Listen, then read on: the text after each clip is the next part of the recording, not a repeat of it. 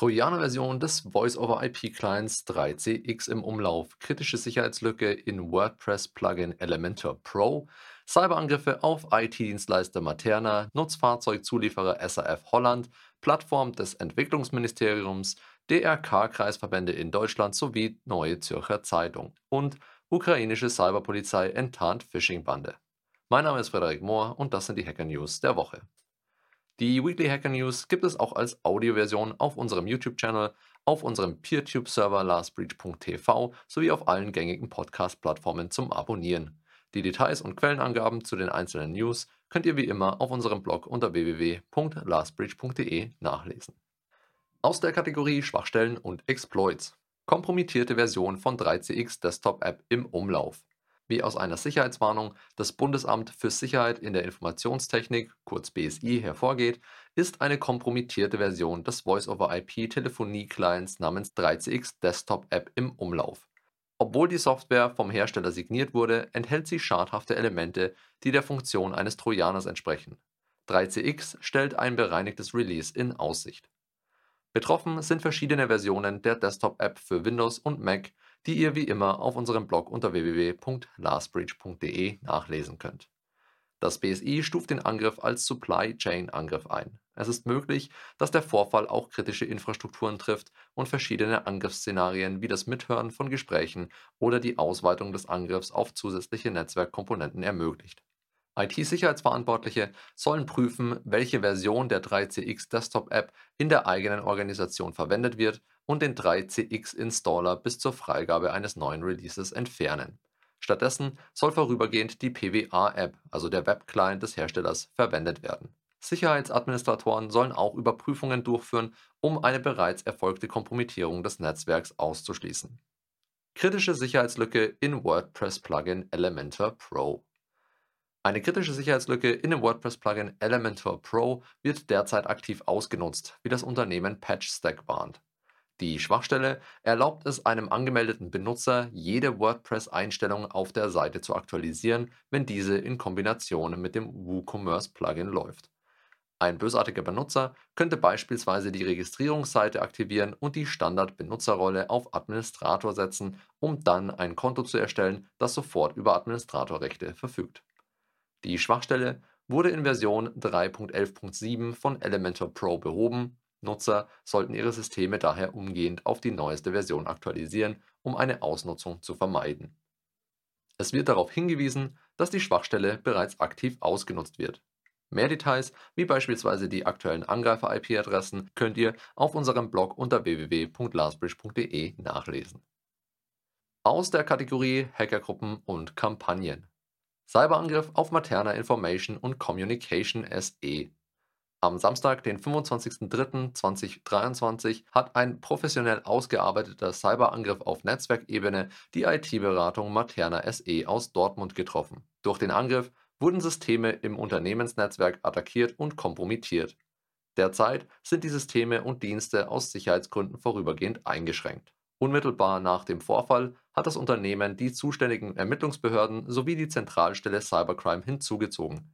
Gleichzeitig sind externe und unabhängige Sicherheitsdienstleister damit beschäftigt, die forensische Untersuchung durchzuführen, um die Systeme wiederherzustellen. Materna hat auch eine Erstmeldung bei der Datenschutzbehörde eingereicht, um im Falle einer Datenkompromittierung präventiv handeln zu können. Um die Situation zu überwachen und zu kontrollieren, hat das Unternehmen Sofortmaßnahmen sowie reguläre Maßnahmen zum Schutz der Kundendaten und internen Daten ergriffen Mitarbeiter, Kunden und Geschäftspartner werden separat über den aktuellen Sicherheitsvorfall und den Stand informiert. SAF Holland SE von Cyberangriff betroffen. Der Nutzfahrzeugzulieferer SAF Holland SE hat bekannt gegeben, dass er Ziel eines Cyberangriffs auf die IT-Systeme geworden ist. Die Systeme des Unternehmens wurden heruntergefahren sowie vom Internet getrennt. Derzeit arbeitet das Unternehmen daran, die Netzwerkumgebung und die Programme schrittweise wieder in Betrieb zu nehmen und Zwischenlösungen zu implementieren. Aufgrund der Abschaltung der IT-Systeme wurde die Produktion an einigen Standorten der Gruppe unterbrochen, was voraussichtlich zwischen 7 und 14 Tage dauern könnte. Der Umfang der Auswirkungen des Cyberangriffs auf den Konzern wird noch geprüft. Das Unternehmen arbeitet eng mit Kunden und Lieferanten zusammen, um die Auswirkungen auf die Lieferkette zu minimieren und kooperiert mit den Ermittlungsbehörden. Cyberangriff auf Plattform des Entwicklungsministeriums. Laut einem Bericht des Bayerischen Rundfunks wurde die neue Plattform des Entwicklungsministeriums, die als zentrale Anlaufstelle für den Wiederaufbau in der Ukraine dienen soll, kurz nach ihrer Bekanntmachung Ziel eines Hackerangriffs. Der Angriff begann am Montag, den 27.03.2023 um 14.53 Uhr und dauerte mehrere Stunden, konnte jedoch erfolgreich abgewehrt werden. Das Ministerium hat bisher keine Informationen über die Täter oder ihr Motiv veröffentlicht. Es wird jedoch erwartet, dass die Sicherheitsmaßnahmen für die Plattform verstärkt werden, um zukünftige Angriffe zu verhindern. DRK-Kreisverbände in Deutschland von gezieltem Angriff betroffen. Ein gezielter Angriff auf die Dienstleister des Deutschen Roten Kreuzes, kurz DRK, hat zu einem Ausfall von Webseiten verschiedener Kreisverbände geführt. Der Online-Auftritt des DRK-Kreisverbandes Ulm war zeitweise nicht erreichbar. Glücklicherweise wurden aber keine Daten oder Informationen gestohlen, wie aus dem Statement auf Facebook zu entnehmen ist. Zeitgleich gab auch DRK Sachsen bekannt, dass weitere Webseiten der Kreisverbände in vielen Teilen Deutschlands und insgesamt 20 Kreisverbände von dem Ausfall betroffen sind. Das Deutsche Rote Kreuz bittet um Verständnis für eventuelle Unannehmlichkeiten und verspricht, die Öffentlichkeit zu informieren, sobald das Problem gelöst ist. Ransomware-Angriff auf Neue Zürcher Zeitung. Die Neue Zürcher Zeitung wurde Opfer eines Cyberangriffs durch Ransomware, der einige seiner Services und Systeme unzugänglich gemacht hat.